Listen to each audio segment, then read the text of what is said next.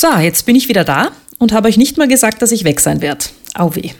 Ja, die Schwelle, um ins neue Jahr zu kommen, die war dieses Mal recht hoch und hat zugegebenermaßen auch ein bisschen Kraft gekostet. Auf diesem Weg, also erst jetzt, alles feministisch Gute für 2022 für euch. Und bitte, wie super seid ihr denn?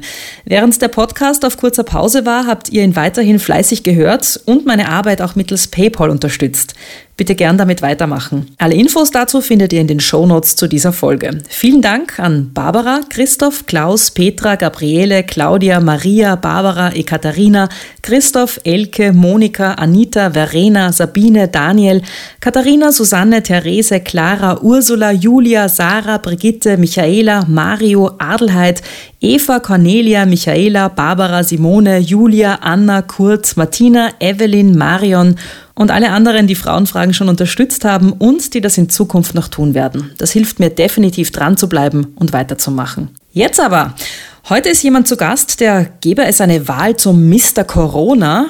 Ähm, vielleicht gibt es sowas Freakiges sogar irgendwo, so in Richtung, wo ist der geilste Wissenschaftsvermittler oder so.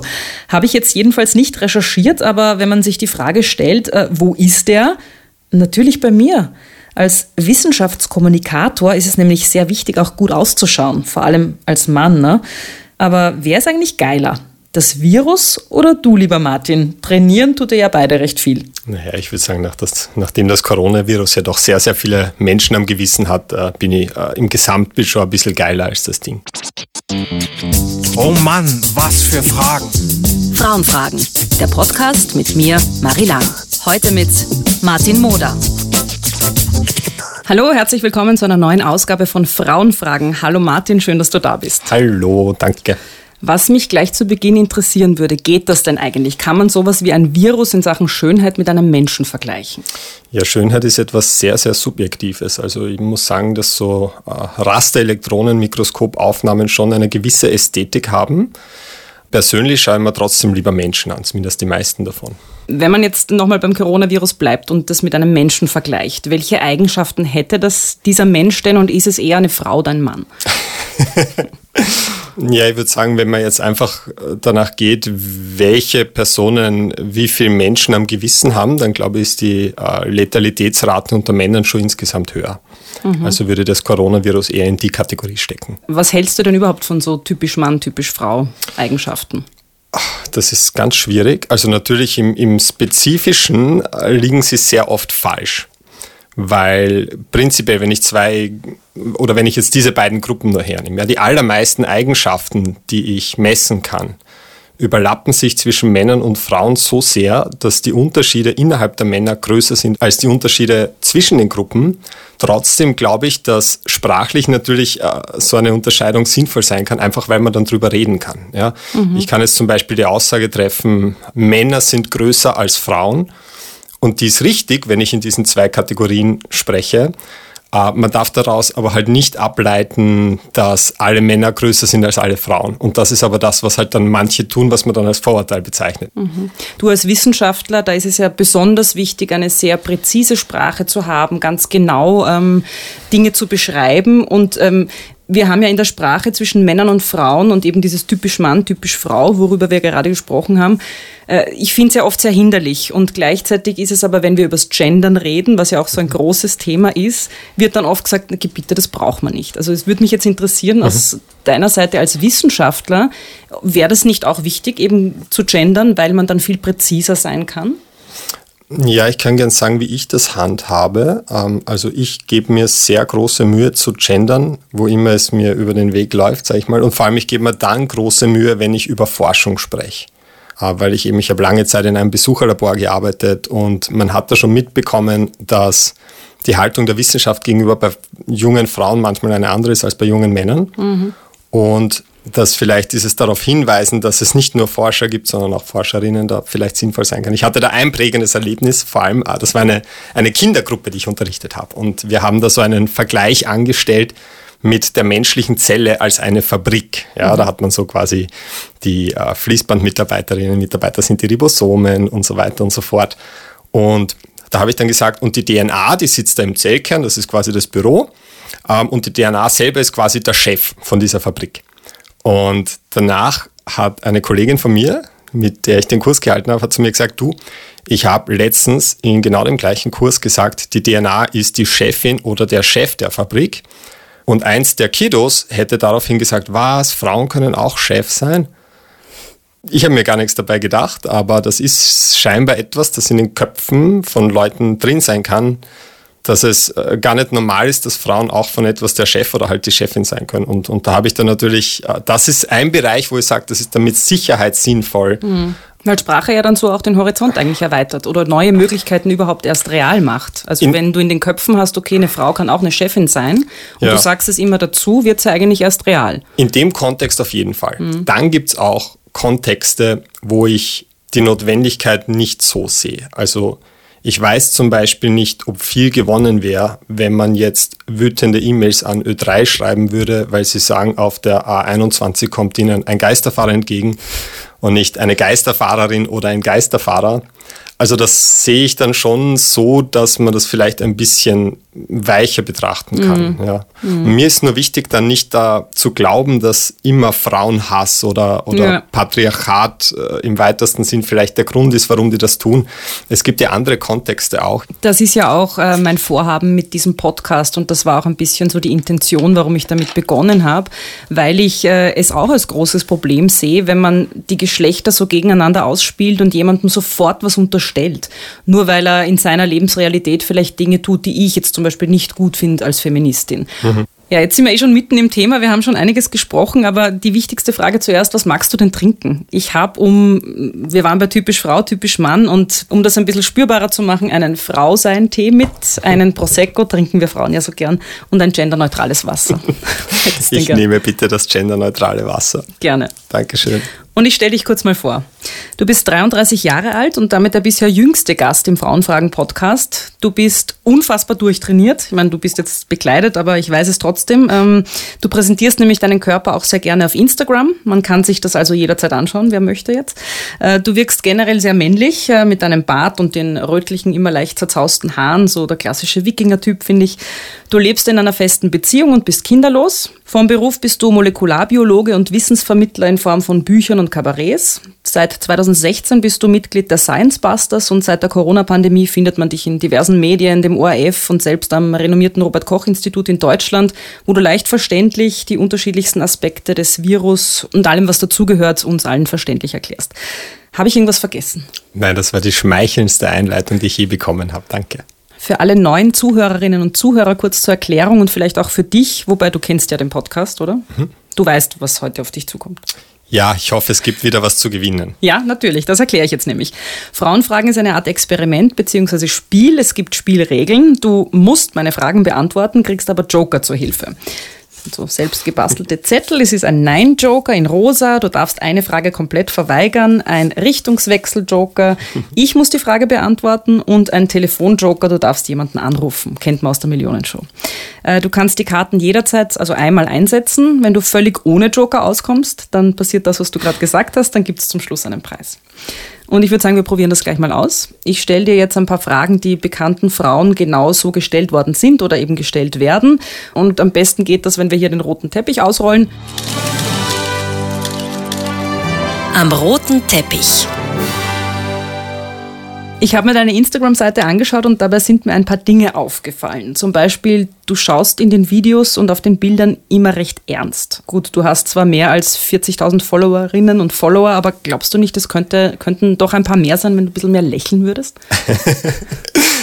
Ja, ich habe da schon lange drüber nachgedacht, warum, äh, warum ich so gern äh, nicht lache auf Fotos, aber das gefällt mir einfach wahnsinnig gut. Ich habe aber noch keine Begründung gefunden. Mhm. Äh, ich hatte einmal eine Situation, wo mir gesagt wurde, ich soll lächeln und ich bereue es bis heute, dass ich es gemacht habe. Mhm. Und zwar das Cover von meinem zweiten Buch Genpool Party. Ja. War mit dem Foto, das sie ausgewählt hatten, der Verlag nicht zufrieden. Und sie haben gesagt, komm zu uns, wir machen ein neues Foto. Und ich wollte eigentlich so schauen, wie ich immer schaue, nämlich ziemlich grantig. Mhm. Das ist einfach der Wiener in mir, der nie wirklich verschwunden ist, glaube ich. Ähm, und sie haben gesagt, nein, Bücher verkaufen sich besser, wenn man drauf lächelt. Und mhm. es ist ein, ein Foto von mir drauf, wo ich so dermaßen einkraucht ausschaue. Es beruhigt mich, dass man das auch zu einem Mann sagt. Lächel doch ein bisschen und dass, dass du sogar quasi, nicht gezwungen, aber überredet worden bist, auf deinem Buchcover zu lächeln. Du bist jetzt 33 Jahre alt. In dem Alter bin ich zum ersten Mal Mutter geworden. Hörst du schon die biologische Uhr ticken? Es ist ein Thema, das bei mir beziehungsintern thematisiert wird, aber wir, sind beide irgendwie noch ein bisschen zu busy und zu die Vorstellung ist sehr anstrengend. Also keine Ahnung, wie ihr das alles zusammenbringt, aber es ist ja jetzt schon alles so anstrengend. Mhm. Es ist auch sehr anstrengend. Ja, danke.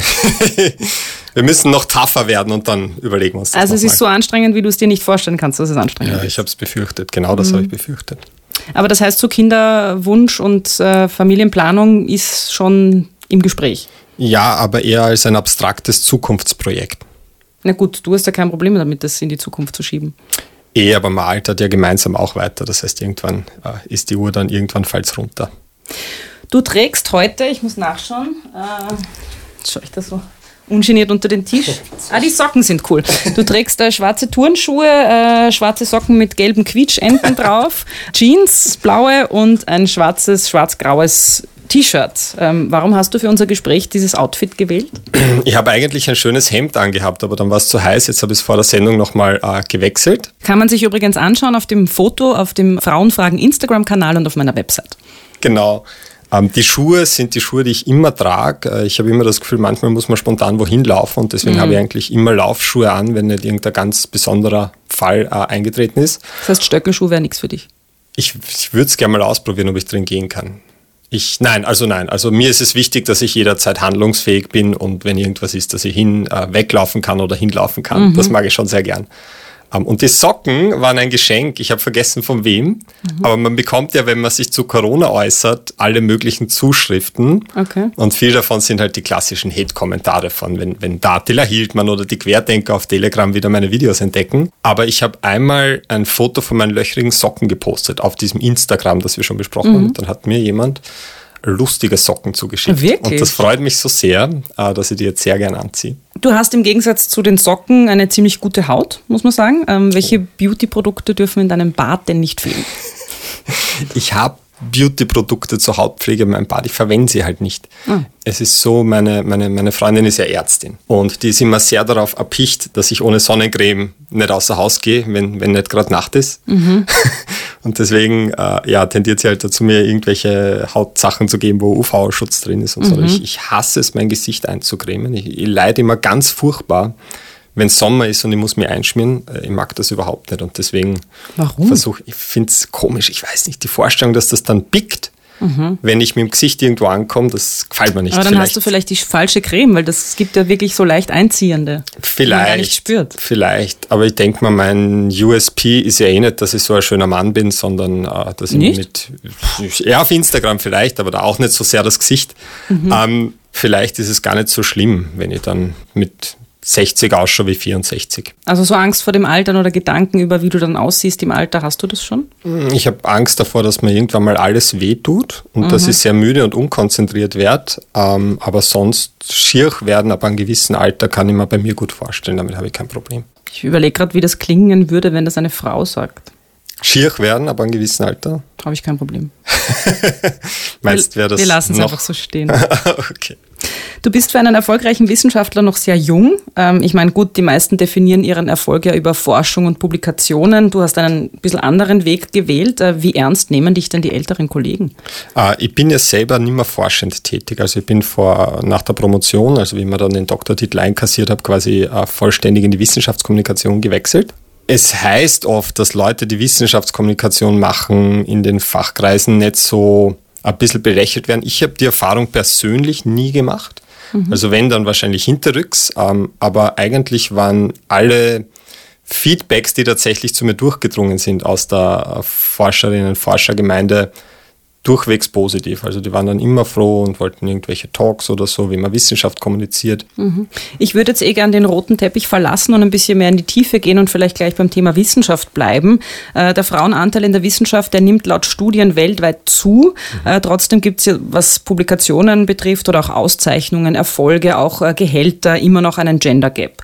Wie erlebst denn du das persönlich und wie war das während deines Studiums? Ja, ich äh, persönlich habe es nicht so wahrgenommen, weil es gerade in der Biologie ja so ist, dass der Frauenanteil sehr, sehr hoch ist. Also wenn ich Molekularbiologie auch. ja, wenn ich, wenn ich zurückdenke, wo ich gearbeitet habe, die Praktika, die ich gemacht habe, äh, meine, meine Doktorarbeit, ich habe eigentlich die allermeisten Male Frauen äh, in der Führungsposition gehabt. Also meine äh, Doktormutter, mhm. ist allein das Wort Doktormutter ungewohnt. Das ist Sagt normal man immer das der Doktorvater. Ich weiß es nicht, aber es wäre komisch, zu sagt Doktorvater, zu sagen. Ich kenne den Begriff Doktorvater. Aha, okay. ähm, ich Doktormutter jetzt irgendwie spontan umgegendert. Ich weiß nicht, ob man, Ja. das, ob man das macht. Ja, aber wenn man Doktorvater sagt, muss man Doktormutter Ich denke es sagen. mir auch, es wäre absurd. Ich weiß, dass es auch in dem Bereich das Phänomen ist, dass sofern du ganz, ganz nach oben gehst, der Frauenanteil dann wieder sinkt. Aber es ist nicht die Erfahrung, die ich in meiner Laufbahn gehabt habe. Also ich habe meistens Frauen über mir gehabt. Okay, und, und so Erfahrungen mit Vorurteilen, was Frauen betrifft oder auch diese klassischen Old Boys Netzwerke, hast du die erlebt? Eigentlich nicht.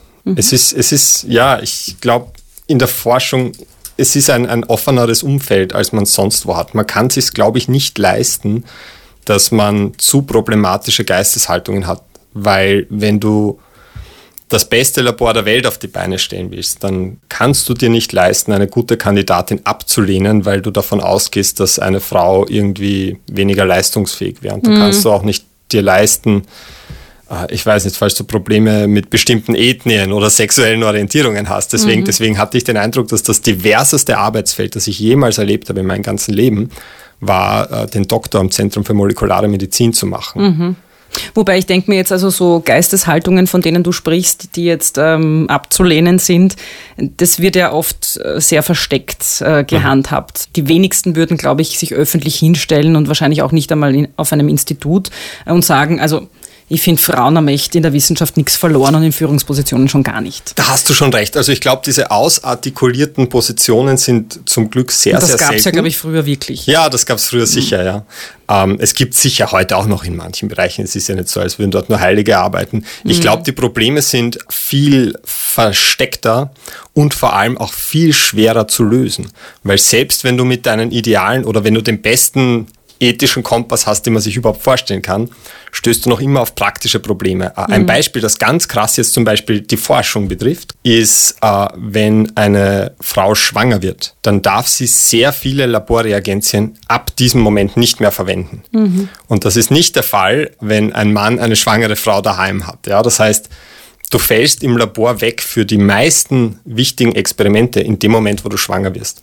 Und das ist natürlich ein Risiko, dass äh, der Laborleiter, die Laborleiterin äh, oder das ganze Institut eingeht, dass sie bei einem Mann nicht hat. Also auch wenn man sagt, wenn das Kind da ist, 50-50, alles, alles wie im Bilderbuch, dann ist es noch immer so, dass die Gruppenleiterin, der, der Gruppenleiter ein größeres Risiko eingeht, wenn er das Labor voller Frauen hat. Und das klingt im Abstrakten natürlich jetzt ganz arg, aber ich weiß halt von jemandem, der hat ein Labor gemacht, also gestartet, man startet irgendwann sein Labor, ist ganz, ganz aufregend für die meisten. Und hatte, ich hoffe, ich habe das jetzt richtig im Kopf, irgendwie äh, eine, eine PhD-Studentin, eine Postdoktorantin und einen Technician. Das war das Labor, die drei Personen. Und sie haben quasi ein Jahr lang die ganzen Projekte etabliert und dann sind plötzlich beide schwanger geworden und ab diesem Moment können sie nicht mehr arbeiten. Und das ist halt ein größeres Risiko. Und für ein Labor ist es eine Tragödie, wenn es ein Jahr lang nichts veröffentlicht.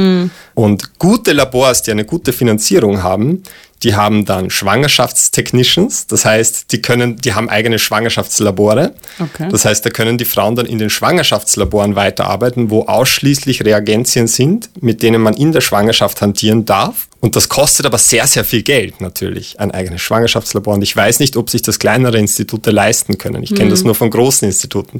Das heißt, hier ist ein Problem, wo man sagt, es gibt Wege zur Gleichberechtigung, aber sie sind sehr teuer und sehr aufwendig und es ist noch immer ein größeres Risiko für die, die jemanden anstellen. Ich meine, ich könnte jetzt da so salopp sagen, weil ich ja nicht vom Fach bin, aber es, diese Argumente hast du ja sehr, sehr oft. Also das ist ja zum Beispiel auch bei, ähm, wie oft hört man das, bei Turnvereinen gibt es äh, wirklich einen ein Fall, an den ich kenne. Ganz ein anderes Thema, aber äh, junge Burschen spielen Fußball in einem Verein. Der eine Bursch hat eine Schwester, die ist ein Jahr jünger, ist viel besser als er im Fußball, würde total gern mitspielen. Die haben keine gemischte Gruppe, weil es gibt dort keine Toiletten für Mädchen und keinen Umkleideraum. Und das ist viel zu teuer. Und dieses viel zu teuer wird halt wirklich wahnsinnig oft argumentiert. Gut, im Fall des Sportvereins könnte man sich jetzt denken, ja, mei, was kostet es jetzt? Also sucht man sich halt irgendeinen Sponsor und dann übernimmt das jemand. Bei einem Labor könnte es aber genauso laufen. Und ich denke mir, solange in den Köpfen immer noch das Argument herrscht, naja, das schaffen wir schon auch so und es ist ja eigentlich eh nicht so wichtig, weil letzten Endes die Frauen bleiben ja dann irgendwann auch bei den Kindern zu Hause. Irgendwann fallen sie ja sowieso aus, was jetzt die große Karriere betrifft. Solange, glaube ich, diese Denke vorherrscht, kommt immer sofort das Argument, ja, und leisten können wir es uns ja auch nicht. Ja, aber nur damit das nicht jetzt so aussieht, das würde ich sagen, das können wir uns nicht leisten. Ja, ja. Ich sage nur, was ich sage, ist, äh, vieles, was wirklich einen Unterschied macht, wird nicht einfach lösbar sein. Mhm. Das möchte ich damit sagen. Und ein gutes Stichwort war ja auch, dass du das mit der Schwangerschaft gebracht hast, weil gerade für mich war das auch so der Moment, wo ich ganz persönlich erkannt habe, okay, Frauen und Männer sind nicht gleichberechtigt in dieser Gesellschaft, weil spätestens in dem Moment, wo du als Frau ein Kind kriegst, ändert sich so viel. Hm. Und für den Mann ändert sich aber fast gar nichts, außer dass er halt auch dann nicht mehr so gut schläft. Sage ich jetzt überspitzt formuliert natürlich. Aber Strukturen sind nach wie vor immer noch so, dass es von Frauen erwartet wird einmal, dass sie ja zu Hause bleiben, dass sie sich kümmern dann und dass sie in den Köpfen vieler Vorgesetzter eh dann ausfallen, die Hälfte hm. der Zeit. Und solange das in, den, in unseren Köpfen ist, glaube ich, dass Kinder Frauensache sind, wird sich ja sowieso nichts an den Strukturen ändern, weil wozu auch? Weißt du, was ich meine? Ja, ja.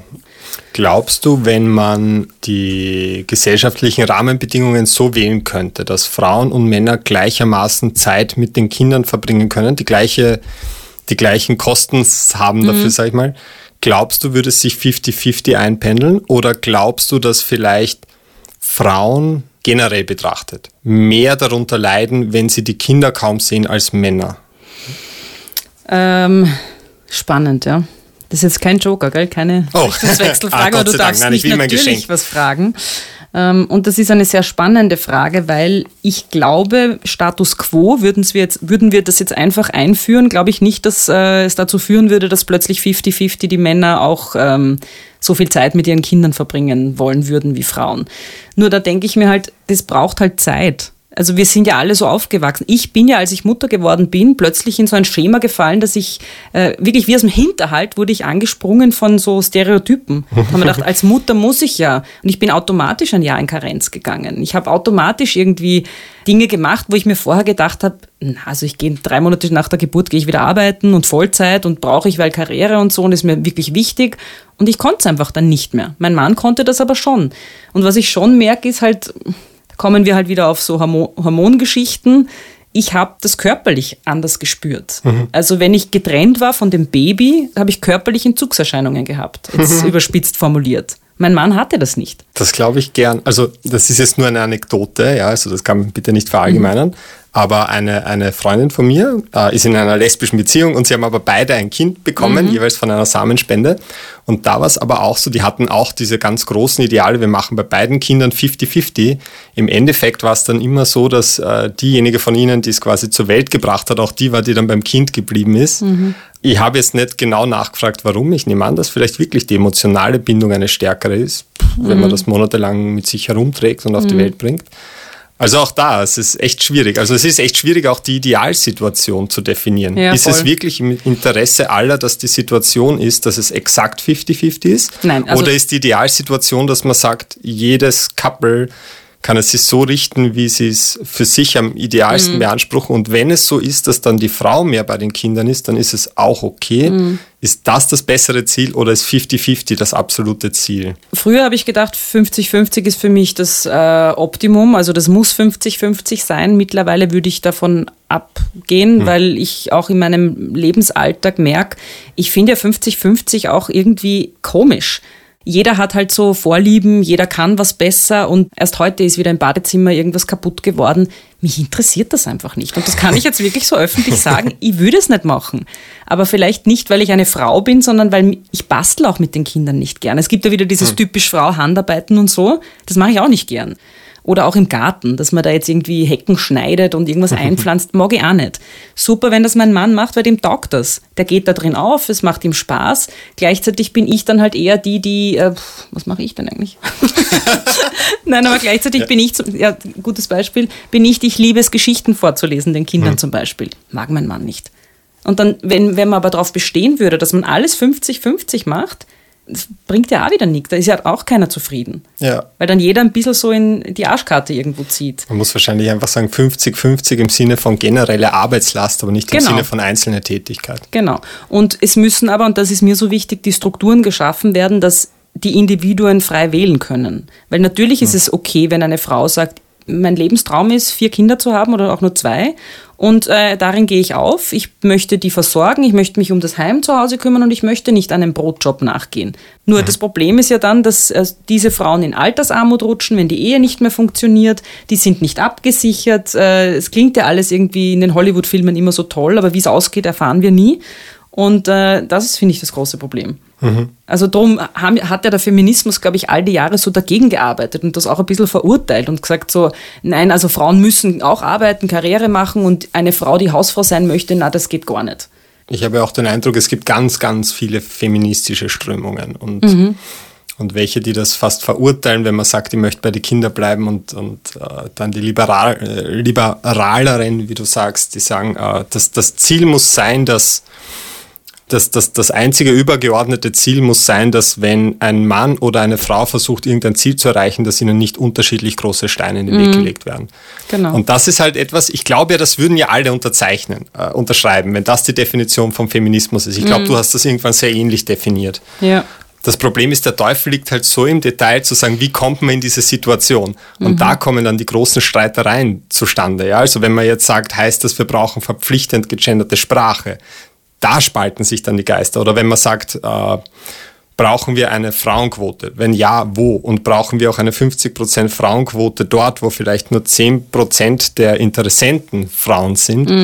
Ähm, das heißt, ich glaube, es sind sich eh alle, nicht alle, ja, mit Ausnahme von ein paar Erzkonservativen und den Rechten vielleicht, aber es sind sich eh die allermeisten einig, dass sie sagen, ich will nicht, dass Frauen in irgendeiner Weise zurückgehalten werden oder diskriminiert werden. Aber da, wo sich die Geister dann massiv scheiden, ist einfach, wenn es darum geht, was ist der Weg, den man dorthin nimmt. Mhm. Nein, das Problem ist ja schon auch, äh, also auch bei den, äh, merke ich, aufgeklärten Männern, die dann sagen, ja, natürlich bin ich dafür, dass Frauen genauso gleiche Chancen, Möglichkeiten und Rechte haben sollen und auch im Job sollen sie in Führungspositionen kommen. Nur was ich schon erlebe aus meiner äh, Realität ist, dass wenn es dann so weit kommt, dass du per Quote Frauen wohin setzt und das aber dann auch bedeutet, weil sie dann genauso gut sind wie Männer, dass Männer halt dann, für Männer der Platz halt auch weniger wird oder enger, dann regen sie sich schon auf. Dass, weiß ich nicht, eine Frau zum Beispiel jetzt plötzlich genauso oft von einem Fußballmatch berichtet wie ein Mann.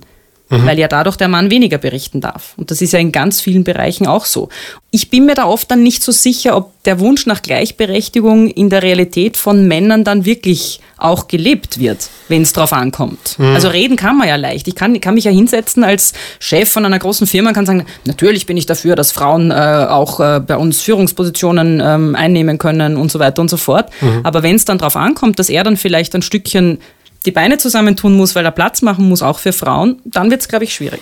Ja, ich glaube, es macht einen großen Unterschied, ob man das jetzt so auf der Metaebene betrachtet, wo man sagt, wir wollen mehr Frauen in diesen Positionen, was ja legitim ist, oder ob man es jetzt auf einer individuellen Ebene betrachtet von jemandem, der dann vielleicht tatsächlich einen Nachteil erfährt.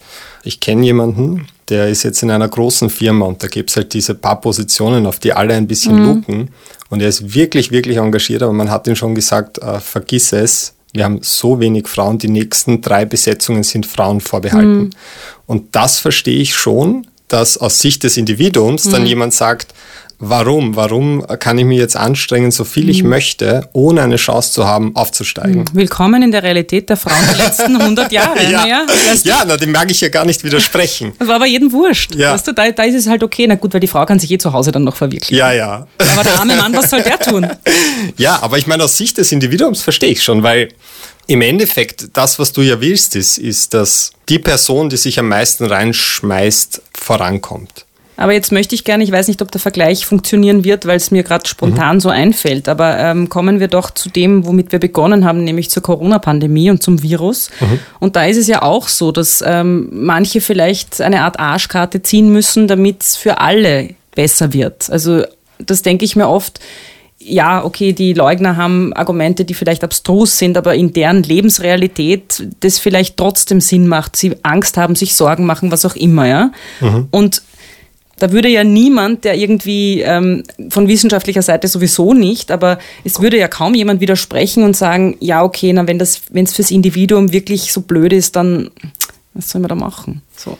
Die Impfung jetzt oder? Ja, zum Beispiel. Oder generell, was man gegen das Virus tun kann, damit es für alle wieder, damit diese Pandemie einfach irgendwann vorbei ist. Ja, also ich muss sagen, ich habe insofern ein bisschen Verständnis für die äh, Corona-Leugner und ich, ich, ich, ich, ich muss jetzt schon kurz unterscheiden, ich bezeichne nicht jeden, der die Impfung ablehnt, als Corona-Leugner mhm. oder Impfgegner. Ja, da mhm. gibt es ja extreme Schattierungen. Es gibt viele, die haben sich einfach verunsichern lassen von dem, was da auf diversen Privatsendern oder irgendwelchen Telegram- und YouTube-Geschichten mhm. abgeht und, und die möchte ich da auf keinen Fall in die Kategorie stecken. Aber wenn ich das glauben würde, was viele der Corona-Leugner glauben, also wenn ich in die Situation gekommen wäre, ähm, in so eine Bubble reinzurutschen und dann wäre ich von den Dingen überzeugt, dann würde ich es auch als rational betrachten, das zu machen, was die machen. Mhm. Das Problem ist, es stimmt halt nicht, was die annehmen. Und, mhm. und ähm, ja, es ist, es ist ganz schwierig. Ähm, aber ich bringe jetzt wieder einen komischen Vergleich. Ja. ja. wenn ich in der Bubble der Männer bin und annehme, dass das mein Recht ist, einfach auf diesen Job, weil ich halt der Beste bin, dann mhm. ist es halt auch schwierig, weißt du? Ich also ich habe schon das Gefühl, dass durch, durch die Geschichte, mhm. es war ja immer so, dass Männer bestimmt haben, dass Männer Führung äh, übernommen haben, dass Männer Kriege führen, dass Männer in Machtpositionen kommen, dass Männer Länder lenken. Ja? Mhm. Und das ist ja auch eine Bubble, das ist auch eine Annahme. Alleine die Tatsache, dass ich ein Mann bin, gibt mir das Recht, ich habe das Recht, diesen Job zu kriegen. Ja, wobei ich finde, wir, wir sprechen da von Männern allgemein äh, und was wir aber meinen, sind halt die Top 2% aller mhm. Männer.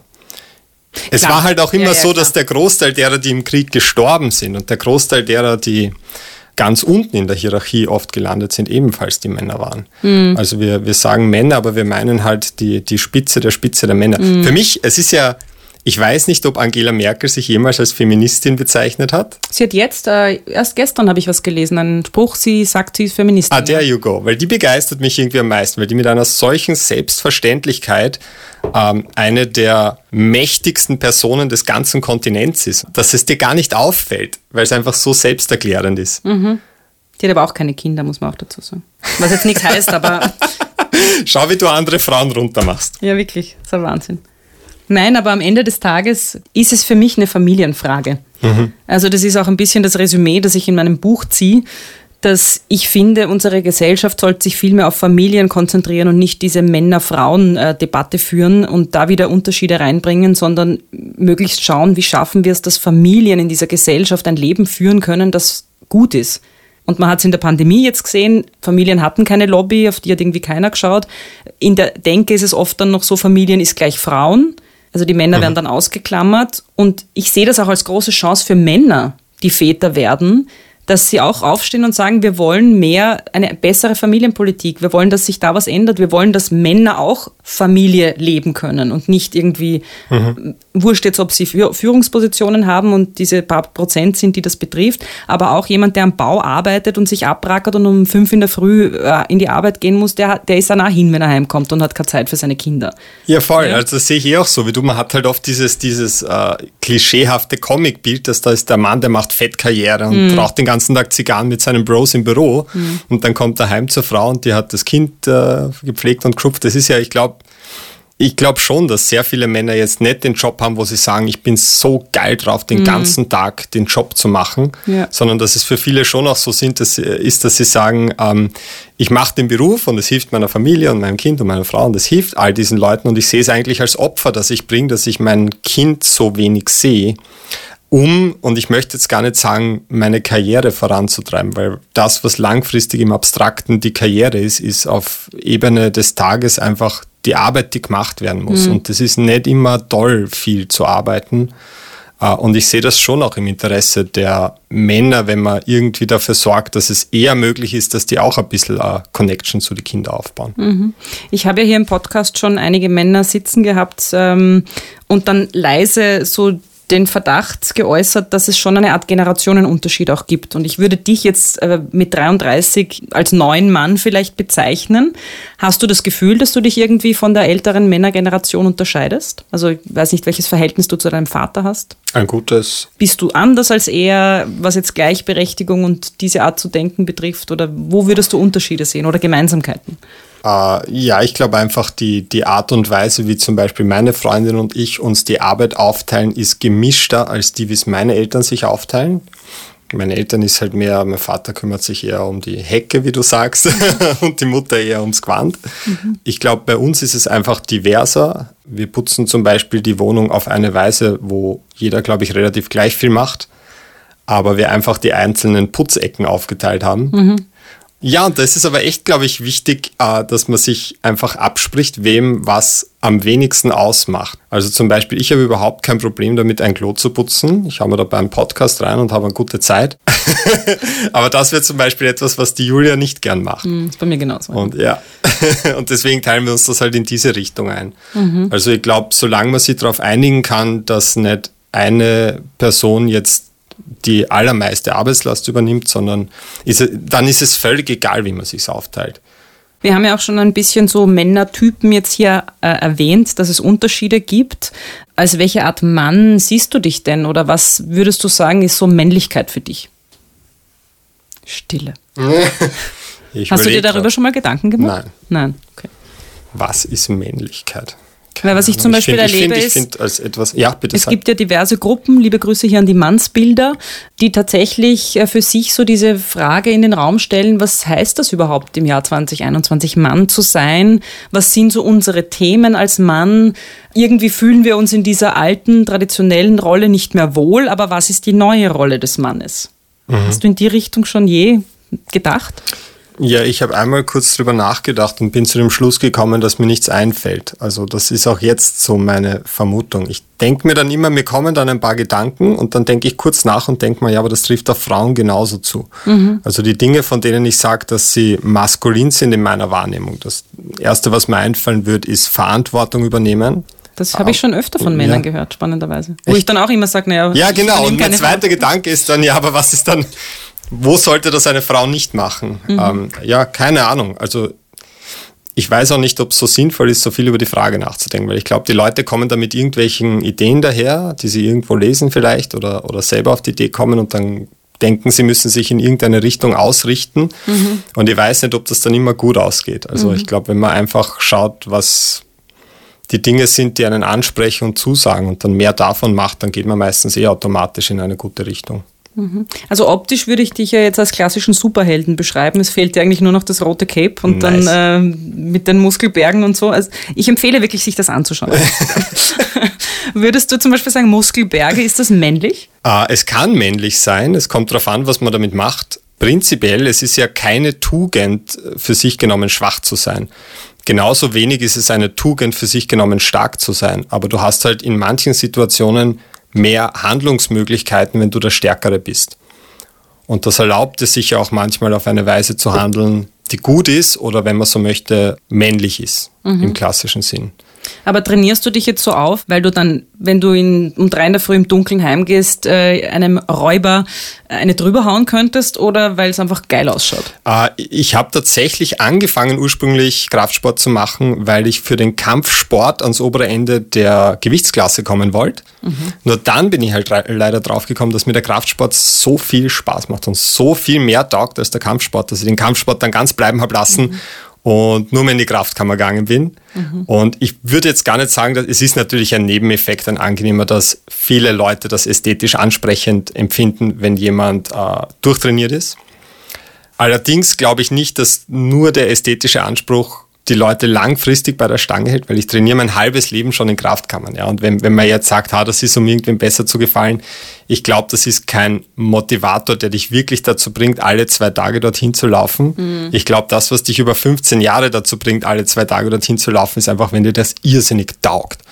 Und ich habe jetzt während der Corona-Pandemie, als die Gyms geschlossen hatten. Hast du deine Freundin geschultert und mit der Kniebeugen gemacht? ja, zum Teil. Aber, aber ich habe echt gemerkt, wie belastend das für mich ist, wenn ich nicht trainieren kann. Mhm. Also das ist mir so richtig erst bewusst geworden, als die Gyms wieder aufgesperrt haben und ich gemerkt habe, ich war jetzt so lang so schlecht drauf und plötzlich strahlt die Sonne wieder und alles ist schön. Und Hast du eigentlich, ähm, ich möchte jetzt trotzdem noch ein bisschen auf dem Thema Mann sein bleiben, auch wenn es jetzt dich noch nicht so beschäftigt hat, aber vielleicht nach diesem Interview ja dann doch.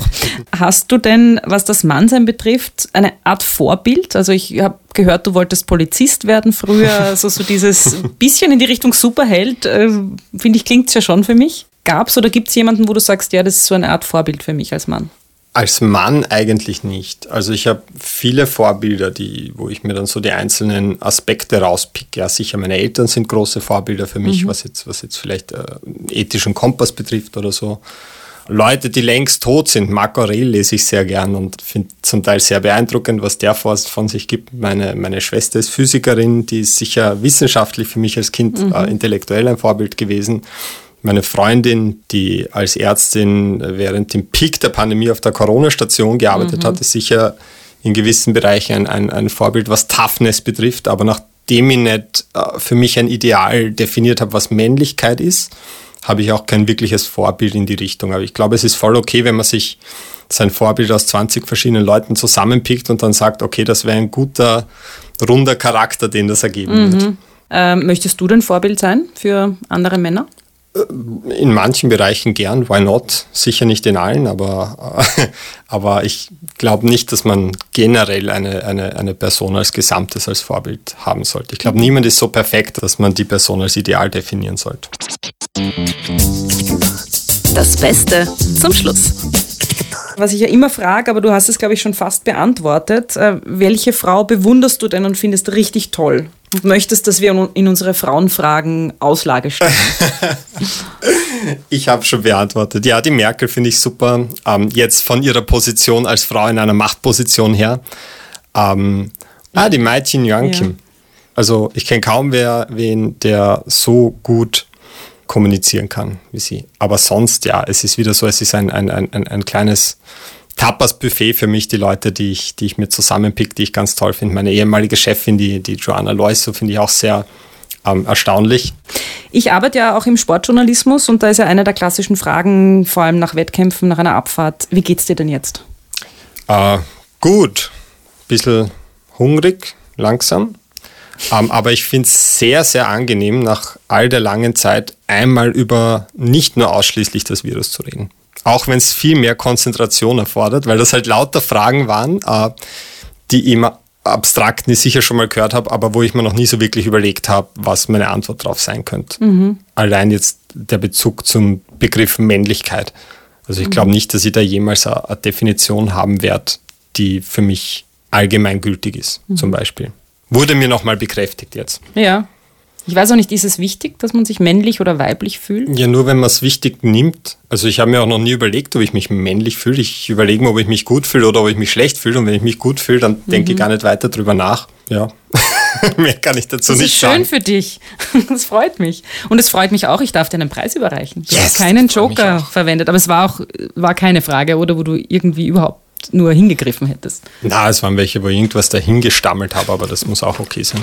Aber ich muss auch sagen, weil man sieht uns ja nicht und ich bist auch der Erste, also du bist der Jüngste hier und du bist der Erste, der sich Zettel und Stift zur Seite gelegt hat. Ich meine, gut, du bist Wissenschaftler und auch immer wieder so ein bisschen Notizen gemacht hat oder zumindest so Linien gezeichnet Wahrscheinlich hat. Wahrscheinlich für das Alter das Jahr aber einfach schon sehr vergesslich, deswegen habe ich gern Zettel und Stift da liegen. Schau, ich kann dir anbieten. Es gibt natürlich Beauty-Produkte. keine. Na doch, schau, du hast gesagt, Creme magst du nicht so gerne, aber ah. das, das wäre so eine Gesichtsmaske. Oh. Ich habe ein Volumen-Shampoo oder Schokolade. Ja, ich nehme bitte die Schokolade einfach mit der Begründung, dass ich die sofort essen kann Stimmt, und den Rest könnte, ich, Rest könnte ich erst daheim verwenden. Vielen lieben Dank. Vielen Dank fürs Kommen. Danke auch. Das war sehr schön. Finde ich auch. Schönen Tag. Und zu den ersten beiden Staffeln von Frauenfragen gibt es, wie ich schon erwähnt habe, übrigens ein Buch, Frauenfragen, Männer antworten mit Dirk Stermann, Richard Lugner, Christian Kern und vielen anderen. Ich freue mich, wenn ihr Zeit zum Lesen findet. Über Feedback und dergleichen freue ich mich sowieso. Und äh, auch wenn ihr diesen Podcast hier abonniert, liked und teilt und auf der schon oft erwähnten Instagram-Seite vorbeischaut. Bis zum nächsten Mal. Das war Frauenfragen, der Podcast mit mir, Marie Lang. Mischung, Tonstudio Wunderbar. Besonderer Dank geht an Elisabeth Gollackner, Andreas Gstettner, Philipp Preuß, Klaus Thüry und alle Frauen, die mich tagtäglich inspirieren.